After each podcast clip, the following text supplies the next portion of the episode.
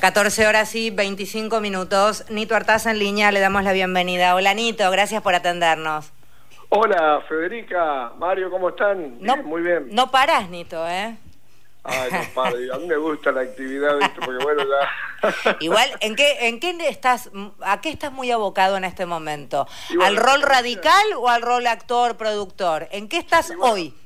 Las dos cosas que son mi pasión. Por un lado estamos haciendo teatro con Carmen y con Cheruti recorriendo todo el país, desde Ushuaia, que vamos ahora, a, hemos estado hasta Jujuy, recorriendo todo el país con Inigualable, un espectáculo. Y por supuesto no descuido mi pasión por la política. Estoy muy contento con lo que pasó, este, obviamente a nivel nacional y en distintos distritos también. Nosotros en Corrientes, que ganó de nuevo levantando 10 puntos el...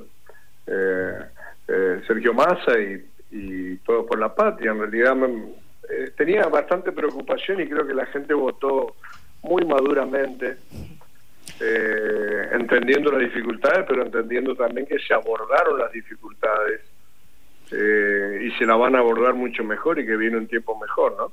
Qué lindo es ver radicales recuperando la memoria, Nito.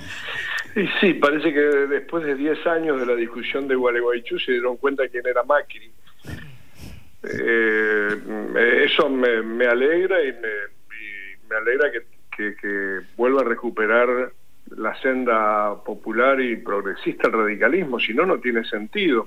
El Partido de la Democracia para Siempre, el de la Salud Pública, Educación Pública o el 14 bis de la Constitución de Derechos de los Trabajadores ese tributo al campo nacional y popular permanente, ¿no? Que quedó aletargado este, inexplicablemente, ¿no? Por el poder de la subordinación a un gobierno, este, a un partido vecinalista como fue el PRO, ¿no? Una cosa tan extraña.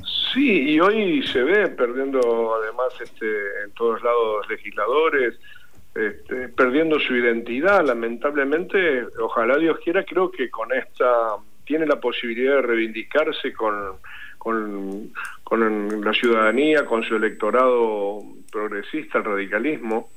Eh, creo que fue un accidente de 130 años haber acompañado a Macri, una cuestión inexplicable que hicieron los dirigentes. Pero voy a hacer una diferencia, Mario. Por un lado está la UCR, que es el partido que se equivocó. Sí, Y por otro lado está el radicalismo.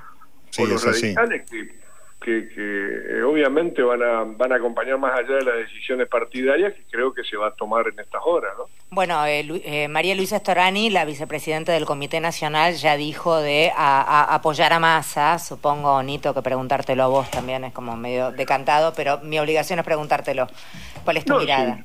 Sin, duda, me parece, me parece eso, reencauzar nuevamente al partido por la senda popular por, por tratar de resolver las cuestiones, respetar, respetar las instituciones, ponerse del lado de quien este, va, a, va a respaldar la soberanía sobre Malvinas y no darle la razón a los ingleses, eh, por quien va a tener una agenda para los trabajadores y para la clase media y para los sectores más pobres y no para las corporaciones.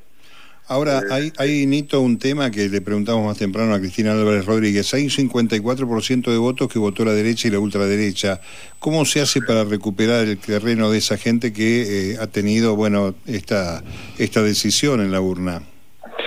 Bueno, yo creo que eh, con el con la capacidad y la inteligencia que tiene Sergio y, y además con el respaldo de todos los intendentes, gobernadores este, afines y no, que seguramente en estas horas se están reuniendo, eh, yo creo que eh, con esa capacidad, con, un, con una propuesta además de sentido común y no de una locura este, de lo que te estaba diciendo, ¿no? Es decir, los argentinos tenemos un pensamiento sobre Malvinas, tenemos sobre los derechos humanos, este, somos vanguardia en el mundo, no estamos reivindicando dictaduras.